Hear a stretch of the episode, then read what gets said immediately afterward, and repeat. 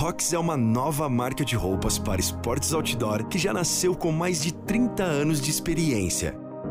Nossas peças são desenvolvidas por montanhistas, com foco na versatilidade de uso, liberdade de movimentos e conforto dos tecidos. Acesse rox.com.br e permita-se essa liberdade. Rox é R-O-C-X.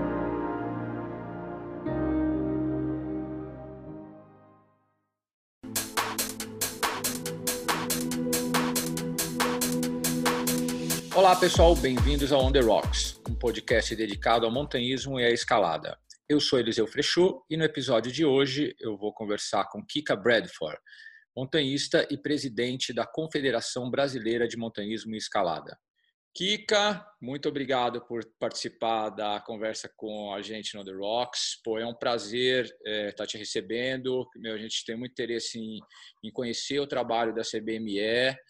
Pô, as pessoas às vezes escalam, não, não sabem é, de todo o trabalho que é feito por trás, os bastidores para manter os locais é, abertos, é, para manter o montanhismo vivo, meu, a história, meu, é todo tudo que engloba a, o fato da gente poder estar tá indo para escalar e ter a porteira aberta, né?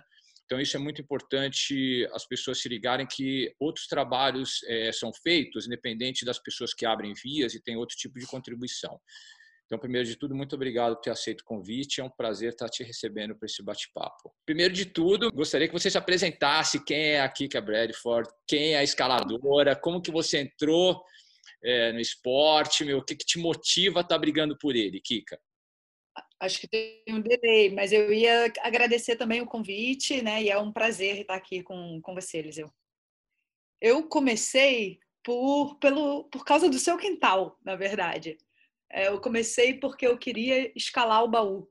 Eu sempre, sempre não, mas durante a minha adolescência e infância, eu fui paioleira do coração, total, ainda sou, acredito. E subi o baú várias vezes, né, pela, pela escadinha, na chata, baúzinho, e, e só de estar ali de frente para aquela pedra, assim, me inspirava e, e me fez, assim, sonhar em algum dia estar tá ali no, no cume do baú, o que na época eu falava, assim, com cordas e tudo, eu não sabia exatamente o que, que era exigido.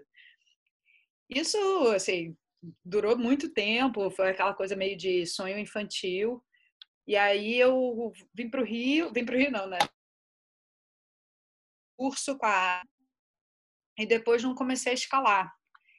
E aí em 98 o meu namorado da época estava começando a escalar e eu falei, eu vou começar junto com você. Fui pro, fui na loja do Fabiano, comprei um baudrier, peguei uma sapatilha emprestada com um amigo do, do meu namorado da época e a gente foi para Pedra junto.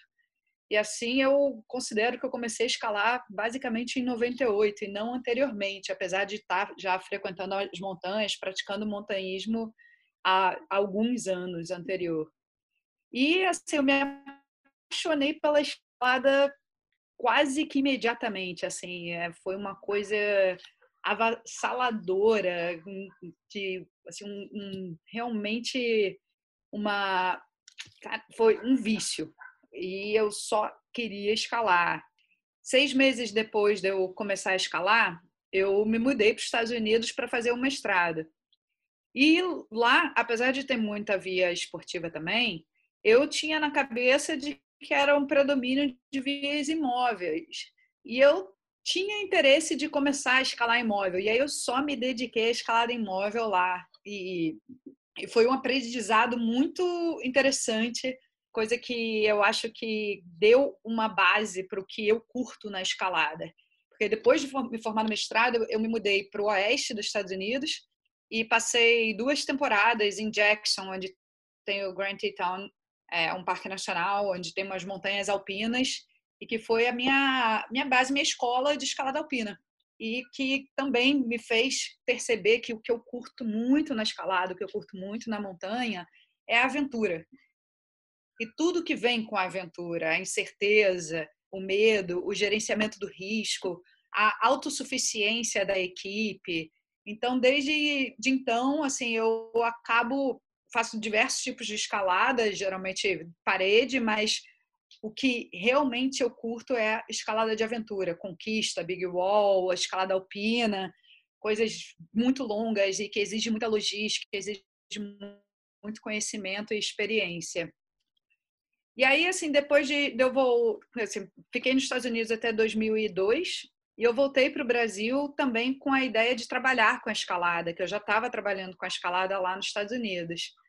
E, e aí eu fundei uma, uma empresa aqui no Rio, que era uma escola de escalada, Aribira Montanhismo, que perdurou até 2008, eu acho, 2009. E nesse momento também eu, eu entendi que eu precisava ajudar a, a, ao desenvolvimento do montanhismo. E aí eu entrei para a GUIPERG na época, Associação de Guias e Instrutores de Escalada do Estado do Rio de Janeiro. E, e aí depois saí da GPERG, foi meio que natural assim migrar para a FEMERG, né, que é a Federação de Esportes de Montanha do Estado do Rio de Janeiro, continuando assim no num processo todo voluntário e comecei o trabalho com acesso às montanhas na FEMERG, que foi o, o que o, na época me convidaram para fazer. E aí, desde 2007, eu tenho atuado bastante nessa área de acesso e conservação, e que atualmente eu sou a diretora executiva do Acesso Panam, essa organização latino-americana. Na verdade, é uma organização que está baseada nos Estados Unidos, mas atua em prol da, da proteção dos acessos das zonas de escalada e montanhismo da América Latina e a sua e proteção da sua conservação do, do meio ambiente da escalada, entendendo o ambiente tanto a parte de experiência da escalada, de, do social, sendo bastante baseado no que, que a gente entende ser a escalada importante para a gente, e também o, o ambiente físico e, e, ambiental, né? Botar assim, ambiente ambiental é uma redundância meio esquisita, mas enfim, faz a, a separação. E aí, assim, desde assim, nesse momento, em 2007, 2009, eu comecei com, com acesso à conservação, tenho atuado muito forte desde então, assim, acabei de um mestrado nessa área também, de planejamento em, em unidades de conservação para considerar a parte da aventura, a importância do, de, de se permitir a, a prática de uma escalada mais extrema, uma, um montanhismo mais extremo e uma visitação assim de com um outro interesse assim de aventura na veia nessas nas nossas unidades de conservação. Por volta de 2014, eu comecei uma atuação no âmbito nacional, fiquei, virei a vice-presidente da Confederação Brasileira de Montanhismo Escalada, a CBME, e atualmente eu sou presidente da confederação. E continuo como diretora executiva no Acesso Panam e sou voluntária na FEMERG, sem cargo na, na diretoria. E, enfim, né, assim, a minha, a minha vida, ela ela é totalmente voltada para a montanha em diversos níveis, assim, no nível profissional, no nível de voluntariado, no nível do meu hobby, é o que eu amo, mas eu não guio mais profissionalmente. Kika, é, o Rio de Janeiro é um estado que historicamente foi muito organizado, né? O montanhismo sempre se organizou de uma forma meu, muito legal no Rio, com, com os clubes, os clubes tendo sede própria. A gente não sabe, não tem quase precedente no, no Brasil. Só os, os clubes do Rio de Janeiro conseguiram isso, né? É, isso ajuda? Ajudou? É, de que forma a gente está tendo reconhecimento hoje? Essa estrutura que já vem de longa data? Eu acho que, que talvez tenha sido a diferença para o, o onde a FEMERGE hoje em dia está, né? Porque como você estava falando, assim, os clubes eles se estruturaram desde 1919 com, com o SEB, o Centro Excursionista Brasileiro. E aí depois foram surgindo outros clubes que foram tendo algumas características próprias, mas todas mantendo algumas também características mais ou menos uniformes. Eles se preocuparam em ter uma sede própria para garantir a longevidade do, do clube todos eram voluntários, o que hoje em dia também continua assim, toda a diretoria de todos os clubes é 100% voluntários, guias voluntários. E uma determinação muito grande de praticar o montanhismo dessa forma organizada, assim, numa influência muito grande da Europa, né, que era como como se praticava de uma forma um pouco mais organizada lá. E aí eu acho que essa estrutura possibilitou a gente entender o que, que significa assim, e a importância de, dessa organização para garantir uma, uma prática e um desenvolvimento da escalada e do montanhismo da forma que a gente acredita ser a certa, porque se não vem órgãos externos ditando para a gente usar luva enquanto escala, todo mundo tem que ter elástico no cabelo para carregar uma corda extra, ficar na base da via esperando as pessoas descerem, não importando qual seja a via, né? enfim. Então, assim, já existiu uma série de tentativas de interferência na, em como o montanhismo escalada é praticado e essa organização que vem, data dos clubes, é, é que ajudou e, contribuiu para que a gente continuasse a praticar o montanhismo e a escalada da forma que a gente acredita e segundo os princípios e valores do, do montanhismo. Meu, dessas tentativas de interferência, quais foram as mais esquisitas? Eu acho que a campeã é a, é, é, é, esse projeto de lei que falava que cara, tinha que ter uma pessoa na base sempre. Inclusive, além desse projeto de lei, quando a gente estava é, tentando evitar, assim, trabalhando com, com a BNT, né, todo o processo da, da, da certificação, a gente falava, não, gente, peraí, é, o caminho está muito errado, né? E, e, tinha gente dentro desse processo que falava a mesma coisa. Sempre tem que ter uma pessoa na base da escalada esperando, garantindo a segurança de quem está escalando. Então imagina, né? Você vai é, vai fazer uma uma leste do pico maior e que a descida é pelo outro lado, mas tem um maluquinho lá na base esperando, né? Você descer, sabe-se lá como, né? E por quê? É, esse, essa, voltando ao projeto de lei, foi o projeto de lei também que dizia que todo mundo precisava de luva. Então, assim, ninguém escala de luva escalada em rocha, né? Assim, hoje em dia, nas fendas tem gente que escala, mas não era essa luva técnica que a gente está pensando. E aí, assim, esses surgiram alguns outros projetos de leis, alguns mais bizarros, outros menos bizarros, mas todos indo encontro uma forma que caracterizava o montanhismo do jeito que ele é praticado, né? Kika, muitas dessas brigas tiveram ser feitas em Brasília. É uma coisa que as pessoas não se ligam que volta e meia tem que o presidente da, da confederação ir lá responder pela gente em Brasília para impedir que uma regra esquisita dessa seja é, posta em prática. Conta um pouco desse trabalho em Brasília. Bom, a, a CBME ela foi fundada em 2004, justamente para ter esse papel que você está falando, assim, uma negociação e interlocução com os órgãos federais. Então, é, e isso sempre assim, visando a gente garantir o nosso espaço, a nossa cultura, o nosso estilo de, de vida, né, que é a base para o que é a, a, o montanhismo e a no Brasil, que é, pelo menos que o que a gente tem trabalhado nisso, né, e garantir a ética também.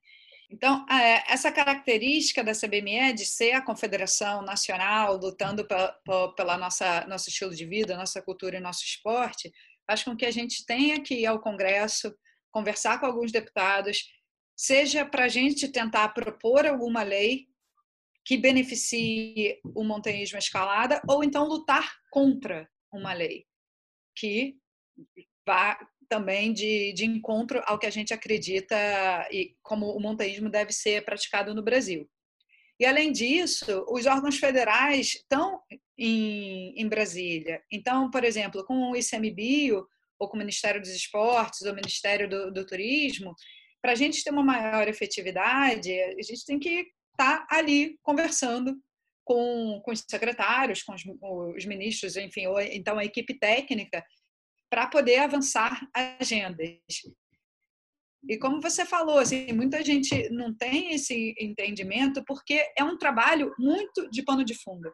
é um trabalho de longo prazo, em que a gente vai fazendo as costuras e vai colhendo frutos, talvez em quatro, cinco anos. Então, assim, a gente teve como, como um exemplo um, uma comissão de esportes de aventura dentro do Ministério do, dos Esportes, que foi estabelecido muito por um, por um trabalho da, da CBME, na época com Silvério, em que saiu uma definição do que é um esporte de aventura, porque antes entrava tudo, assim, o skate, por exemplo, ou, ou outros esportes que são praticados em meios urbanos, estavam dentro da mesma do, do mesmo métier que uma escalada em, em, área natural. E a gente entendia ser necessário separar para a gente poder ter uma maior efetividade na, na defesa do, do que a gente do que a gente está tá, tá defendendo, né? O estilo de vida do montanhismo. E, por outro lado, assim, por exemplo, há pouco tempo teve um, um outro projeto de lei que agora, assim, é, é, ele descaracteriza a maneira como escalada ela poderia ter ser. Estava muito envolvida com risco. E, e o que o, o projeto estava propondo era que todas as unidades de conservação tivessem que ter uma, um, um plano de gestão de risco. Se a maioria das unidades de conservação não tem nem o plano de manejo, essas mais uma, uma necessidade por lei vai dificultar e burocratizar ainda mais. E o projeto de lei ele dizia que as, as unidades que não tivessem deveriam ser fechadas imediatamente. Basicamente, todas as unidades do Brasil iam ser fechadas principalmente, assim, então a gente está falando, né?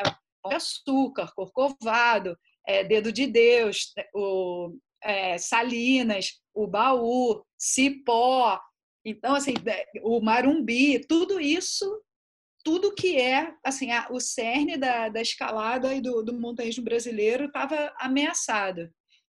E ainda exigia uma série de, de questões dos próprios praticantes que ia muito além, assim, então, tirava assim, o poder, e poder eu digo autonomia das entidades esportivas de, de organizar os seus próprios esportes e levava para o turismo. Então, virava tudo um turismo. E o turismo, hoje em dia, ele está muito voltado para a prática comercial, o que... E aí, né? Eu, eu não... Assim, eu, quando eu vou, eu não contrato guia. Tem gente que contrata guia, tem gente que contrata instrutor para poder, poder escalar, mas ser uma obrigatoriedade já é outra coisa. E, e além disso, o turismo ele está muito a questão, assim, está é, tá muito ligado a uma uma homogeneiza, homogeneização de, dos perfis. Então, todos os praticantes têm a mesma necessidade, têm as mesmas expectativas e acabam sendo tratados por isso com as mesmas habilidades e interesses. Então, isso faz com que seja mais fácil, por exemplo, eles advogarem por guias obrigatórios. E também fica mais fácil de da gente ter locais fechados, porque eles não entendem a diversidade de estilos e de interesses que existem dentro do montanhismo e da escalada. Então, assim, uma escalada de uma big wall na Pedra do Sino ficaria comprometida porque o entendimento do turismo atualmente no Brasil está muito voltado, assim, por exemplo, para o que é uma uma trilha mais bem estruturada ou uma escalada com um, um nível de, de risco mais controlado também e, e dentro do que é o padrão médio sei se ficou meio confuso, né? Eu posso depois também mandar o, o link para esses projetos e, e, os nossos posicionamentos para poder facilitar o entendimento. Ficou, ficou claro, Kika. Pô, é uma briga é, bem é, difícil de ser travada, né? Porque se, são pessoas que desconhecem as particularidades do esporte resolvem simplesmente legislar sobre eles. É, é difícil mesmo, né? É, quando a pessoa tem uma, um conhecimento técnico, tem é, um o mínimo né, de conhecimento sobre a matéria, é ok você conversar, mas quando a pessoa está ali, meu, vou baixar uma dificuldade para uma coisa que eu imagino ser dessa forma, sem nunca ter praticado, é realmente é difícil. Kika, quem que patrocina hoje a ação da CBME? Quem que ajuda a fazer isso acontecer? Ajuda de forma financeira? Financeira, ninguém, atualmente. A gente já teve algum apoio anteriormente, né? mas é, diretamente à instituição a gente não tem patrocínio. Então, assim, 100% da atuação da CBME é voluntária. A CBME ela se mantém administrativamente através das anuidades das federações e das associações e de vez em quando assim tem algum tipo de, de evento como a Semana Brasileira de Montanhismo ou algum outro evento que consegue captar um, um patrocínio e se há algum tipo de resultado patro, é, positivo esse resultado positivo é revertido para a CBME para investimento na, no, nos objetivos estatutários. Mas um patrocínio contínuo da, da instituição a gente não tem. Pô, elenca para a gente quais são os lugares onde a CBME, o trabalho do, né, da, da confederação ou das federações é, são melhor vistos e os lugares onde são mais sensíveis, onde é muito difícil ter diálogo. O resultado assim do, do, de como é o relacionamento das organizações com as instituições locais ou com outros atores, não precisando nem ser necessariamente instituição, ele é muito fruto de quem está ali à frente e do trabalho histórico daquela entidade.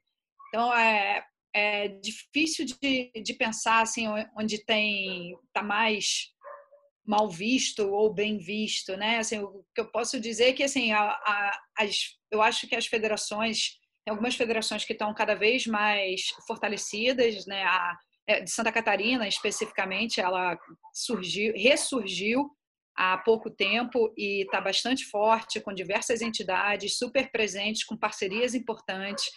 A FEMERGE aqui também ela continua fortalecida e tentando crescer sempre. A FEMENG, em Minas Gerais, também estava um pouco adormecida e, e, conseguiu, com um novo fôlego, é, se reaviver, assim, está começando a, a, expandir a sua atuação e também o, o pessoal está começando a, a atrair outros tipos de perfil de montanhismo que que não era o que tinha antes, então trazendo um pouco mais de diversidade.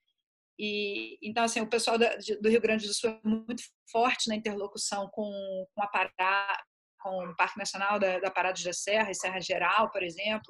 Então é é difícil de pensar é, onde está ruim ou bom, né? Assim, acho que vale a pena destacar o, o, o, grande trabalho que as pessoas têm feito e, e tem trabalhos bons sendo feitos pelo Brasil todo citando algumas que são mais amplas das federações, mas os clubes locais, as associações locais também estão estão desenvolvendo bastante coisa e que ajuda e constrói o, o montanhismo no Brasil. Kika, o que cada um pode fazer para dar menos trabalho para vocês? O que, qual que é o mínimo que o, cada escalador, independente de curtir ou não é, a organização do esporte em clubes ou em associações, o que é que seja, o que, que o cara tem que fazer para pelo menos não atrapalhar? É, eu acho que primeiro assim, se comportar bem, né? Assim, eu acho que aí em São Bento a gente tem alguns exemplos de perda de acesso por causa de comportamento de escalador. E isso não é assim, uma coisa exclusiva daí, acontece em diversos lugares, não só no Brasil.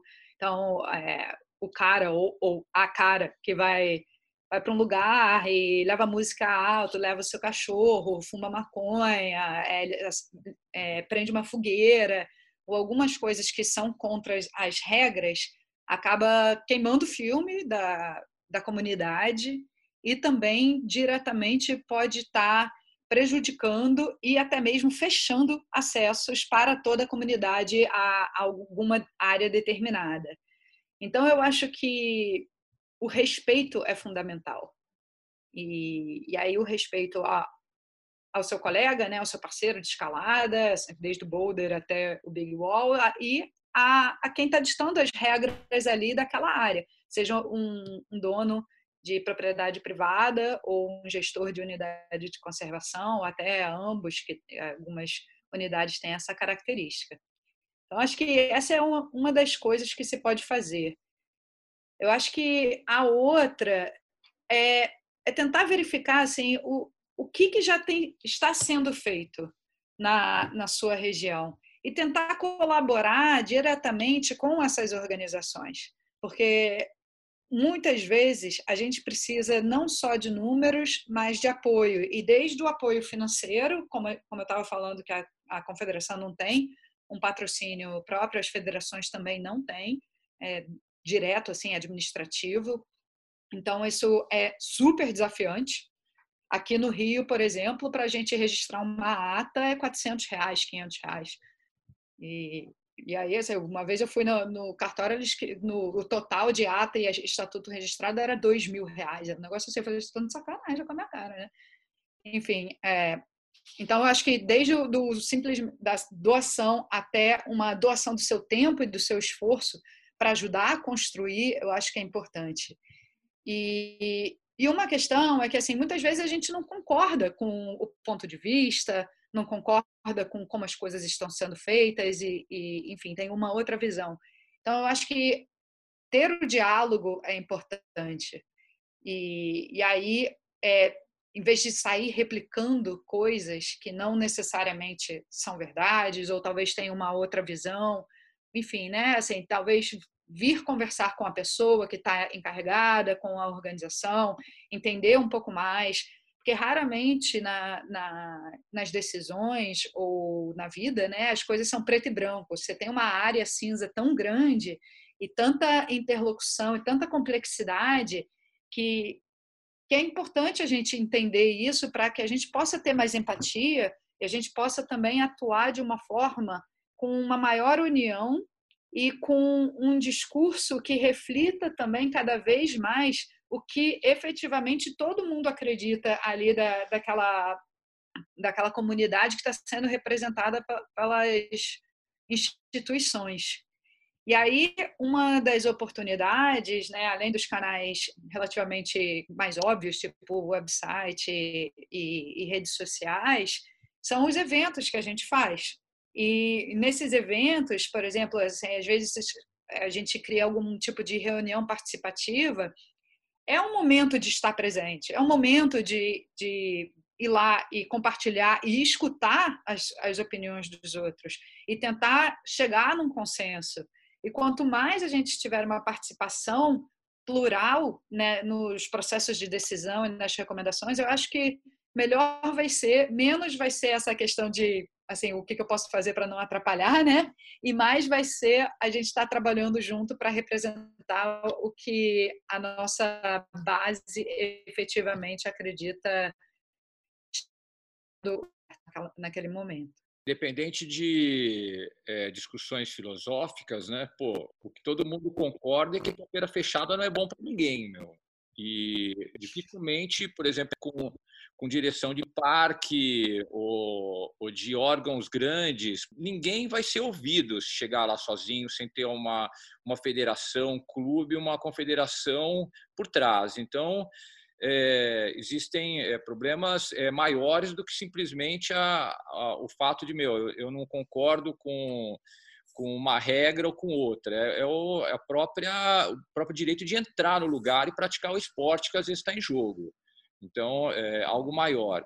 Kika, fala um pouquinho do acesso PAN. Eu estou vendo é, agora, no momento que vocês estão com algumas rodas de conversa sobre gerenciamento de um monte de coisa, dejetos humanos, pô, umas coisas, pô, legal. É uma coisa que, meu, é um assunto que, por exemplo, em lugares onde a escalada é muito desenvolvida, já deu vários problemas, né? O Air Captain, por exemplo, meu, se, se você jogar né, o, o, os seus dejetos para baixo, você vai tomar uma multa federal.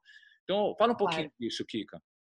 A gente, o, o como eu estava falando, a SASPANAM, ele é uma organização que, que atua para a proteção do, dos acessos à áreas de montanhismo escalada na América Latina e para sua conservação. Então, assim, é, é um entendimento de que o direito de acessar as áreas também vem com a responsabilidade de cuidar, de cuidar de, de nós mesmos, de cuidar da nossa da nossa prática da, da escalada, do nosso estilo de vida e do, de cuidar do meio ambiente. E isso tem diversas é, diversos temas e, e, aspectos que perpassam tanto a parte da, da, do direito, da parte legal, da parte administrativa, de políticas públicas, de regulamentos, como a parte da, desse cuidado do, do, ambiente da escalada, ambiente social e, e ambiental. E aí é, a gente tem diversas, tem quatro grandes programas. O programa de Legaliza-la, é, muitas coisas está tá num, num termo espanhol, porque a grande maioria dos países fala espanhol na América Latina. Então, Legaliza-la, ele trabalha principalmente com legislação mesmo e políticas públicas. Tem o A Força em União, é, tem a Força na União, para garantir, para garantir não, né? Para chamar atenção de que uma comunidade unida e com uma voz, ela muitas vezes tem muito mais força se a gente apresenta diversos tipos de visão diferentes e por questões não necessariamente menores, são questões importantes, mas que talvez para aquele agente externo não seja tão relevante, né? Então, assim, tipo, vamos fazer o dever de casa, lavar a roupa suja dentro de casa. E e aí, na, na parte de conservação, a gente tem o, o Somos Montanha, Escaladores pela Conservação, que se desdobra em questões de ciência cidadã, com Montanha Limpa, por exemplo, se desdobra na, na questão de apoio a, ao manejo, ao planejamento e manejo de unidades de conservação e áreas protegidas de uma maneira geral, e o engajamento e voluntariado. E por último, a gente está por lançar um programa do clima, dos escaladores pelo clima. Ah, e que está tudo conectado, né? Ou assim, que às vezes a gente pensa assim, ah, o clima não está conectado, mas o clima impacta a nossa área de escalada, muitas vezes, seja com uma, uma assim, os glaciares retrocedendo, o regime de chuva, uma coisa, uma área que fica desértica. Então, assim, tudo está tá sendo impactado pela, pelo clima de um modo geral, ou pela mudança climática. Mas, assim, o, com, com, a gente tem diversos programas e projetos, e aí, com o coronavírus, assim como todo mundo, nós nos vimos trancados dentro de casa e sem poder avançar boa parte. E também vimos é, essa situação como uma oportunidade de promover mais união, de promover uma, uma maior, maior troca de experiências entre pessoas de diversas áreas da, da, América Latina que estão atuando em prol do acesso, em prol da conservação, e que são diversas soluções que estão sendo criadas e que a maior parte das vezes a gente tem uma dificuldade e de tempo, é até mesmo de botar esse pessoal junto para poder fazer essa troca e ganhar conhecimento, ganhar escala, ganhar união, ganhar entendimento. Então a gente criou esse essa série de conversas e bate-papos online, que é Mate, Charlas e todo o demais. Assim, na verdade, no Fitzroy existe uma vida Mate, Porro e todo o demais. A gente fez uma brincadeira com, com o nome da via. E para falar sobre acesso e conservação, a gente consegue ver uma ampliação cada vez maior da, da quantidade de pessoas indo para a montanha. Então, a gente precisa gerenciar não apenas como essas pessoas estão acessando, mas também o que elas estão fazendo com seus próprios dejetos para não poluir a, a água ou, ou, algum corpo hídrico de, de uma forma geral, não impactar negativamente a experiência de outros.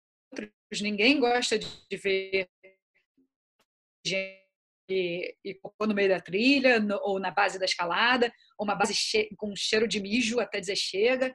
Então, assim, é, é, é uma conversa que aborda um, um pouco mais de áreas mais estruturadas, porque são as áreas mais desafiantes, mas que também vai abordar alguns aspectos mais específicos, como você estava falando, numa big wall. O que, que você faz com o seu cocô, né? Assim, o, cada área também pode ter uma solução diferente, dependendo da, do seu contexto. No El Cap, praticamente não apenas é ilegal você jogar para baixo, também não, não é legal com o parceiro ou a pessoa que está embaixo, com a quantidade de gente que pratica Big Wall, mas já em outras áreas, como aqui na, na Serra dos Órgãos, onde tem diversas Big Walls que são super complexas, você já fez algumas, assim, e que não tem ninguém. E não tem ninguém não é naquele dia ou no dia seguinte. Assim, é, talvez, quem sabe, uma acordada por ano. Talvez. Né? Então, você jogar para baixo não é tão problemático, ainda mais considerando ser uma,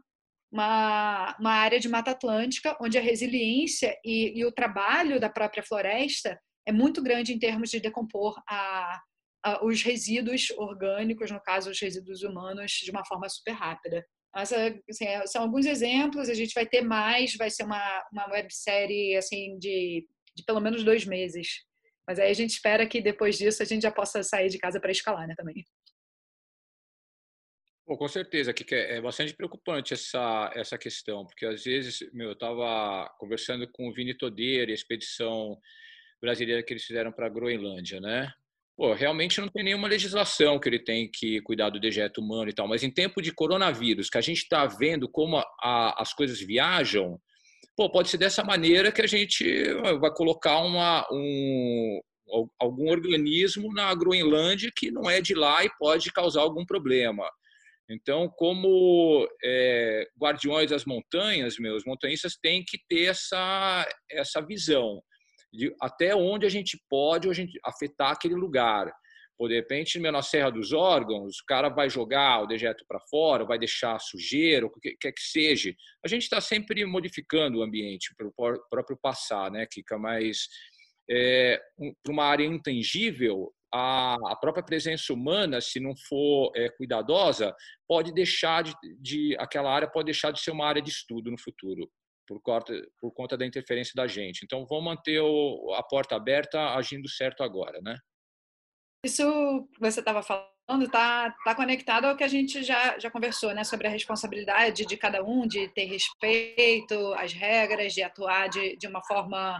É, boas práticas. É, no fundo, é o que você deve fazer em casa, você deve fazer na rua, né? Assim, basicamente. Mas é, é também, é, assim, estava falando do, da questão do, do, do, impacto do coronavírus, né? E da gente ver que, que tudo está conectado. Eu acho que uma coisa importante de pensar que impacta também no acesso e em relação ao coronavírus é como que cada um está atuando nesse momento.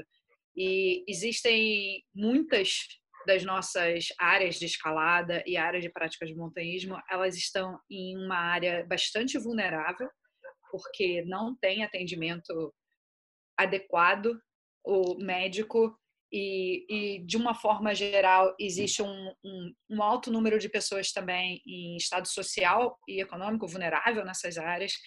Então, eu acho que a gente precisa, assim, nesse momento, né, pensar nas pessoas e lembrar que a montanha vai ficar lá. Né, e as pessoas que estão lá, elas estão nesse, nesse processo de vulnerabilidade acentuada. E, e não só nesse momento onde há a imposição do isolamento social, ou até possivelmente, quem sabe, já estão falando de quarentena aqui no, no meu estado, né, no Rio de Janeiro. É, mas também quando abrir, porque se todo mundo for de uma vez só, assim, pode ser que, que esteja ainda carregando vírus, pode ser que haja um impacto também ambiental e social que a comunidade talvez não esteja preparada. Então, assim, vamos pegar leve nesse momento, de, de todas as formas e pensar mais ou pensar assim além do que que é o que eu como escaladora ou como montanhista estou precisando nesse momento. Vamos pensar como sociedade é, ter mais empatia ter mais tolerância e enfim né e cuidar cuidar-nos uns aos outros. E a CBME ela tem um, um documento chamado Princípios e Valores do Montanhismo Brasileiro até tenho ele aqui assim por acaso. E que tá, tá no site da CBME, e é isso é a base do que a gente defende. Então, tem questões da, da liberdade, da prática, da autonomia, do direito ao risco, do direito de visitar e da responsabilidade de cuidar. Então, assim, se, se pudesse dividir em temas gerais, seria essa questão do, do direito de acesso, tanto questão de direito ao risco quanto o direito de acessar, a responsabilidade de cuidar, a responsabilidade individual e grupal de cuidar dessas áreas, e também a questão da pluralidade ou a diversidade de oportunidades. Então, assim, entender que, que por exemplo, vamos pegar a escalada, né? A escalada tem uma multiplicidade de estilos. o que um boulderista precisa não é necessariamente o que um escalador esportivo precisa ou, ou um escalador de parede, mas temos coisas que estão nos conectando. E, e, são essas coisas que nos conectam, que são esses princípios e valores, que é o que, acima de tudo, a gente está defendendo na CBME, nas federações e nos clubes. É, Kika, a gente sabe da, da existência da, da, Associação Brasileira de Escalada Esportiva, que é uma associação que é, foca muito na escalada esportiva, hoje, é, especialmente na escalada de competição, é, não é só de ginásio, mas de competição, mas não é uma entidade que, que vai atuar para abrir área ou impedir que falésia seja afetada. Então, também acho que é importante tocar no ponto que às vezes a pessoa fala, ah, mas eu sou jogador esportivo, isso aí não interessa. Pô, interessa. Não, a, a única é, entidade hoje que cuida de manter a porteira aberta de ambiente natural é a CBME, não é isso? Sim. Pelo que eu entendo, assim, pelo menos como uma organização formal aqui no Brasil que está defendendo esses princípios e valores é, é a única entidade que está à frente dessa negociação de acessos e, e, e garantias de e, e defesas do, do, interesse dos montanhistas e escaladores. Não, então, assim, é, escalador esportivo está incluído nisso. Então, a gente já, já trabalhou em diversas esferas para avançar a prática da escalada esportiva. Já, já teve gente querendo proibir qualquer tipo de proteção fixa em unidades de conservação. E a CBMS se posiciona contra, porque entende que, mesmo tendo que privilegiar a escalada imóvel quando ela é possível, a escalada esportiva ela tem toda uma, um, um espaço e um interesse e, e, e também a, a oportunidade né, de, de ser um, ou de estar nesses, nessas áreas. Então, a gente vai lutar pelos, pelos interesses e pelas necessidades de, de todos os escaladores, boulderistas também. Aqui no Rio, a gente tem áreas em que a gente trabalha junto com pessoas que estão mais fortes do, no boulder para pensar não só o manejo, mas também estratégias de acesso em áreas que foram fechadas. Então, só um exemplo, né? Kika, como que as pessoas conhecem um pouco mais do trabalho da CBME, dos clubes, tem o, o site da federação? Fala um pouquinho é, como as pessoas acham é, vocês. Bom, acho que o, o, jeito mais fácil é ir ao site da CBME, que é cbme.org.br. Ali tem a, a lista das federações e nos sites das próprias federações tem a lista dos, das suas entidades filiadas. E aí achar a mais próxima da pessoa e, e entrar em contato para ver como é que pode contribuir, se pode se associar, se pode entrar com algum tipo de projeto em conjunto e, e alinhar as, as, expectativas e as visões para poder construir e desenvolver o montanhismo naquela região. Ô, Kika, foi muito esclarecedor. Obrigado pela disponibilidade, meu. Foi muito legal o papo. Meu, muito obrigado. Espero que a gente possa conversar outras vezes. Com certeza. Obrigada a você, Eliseu.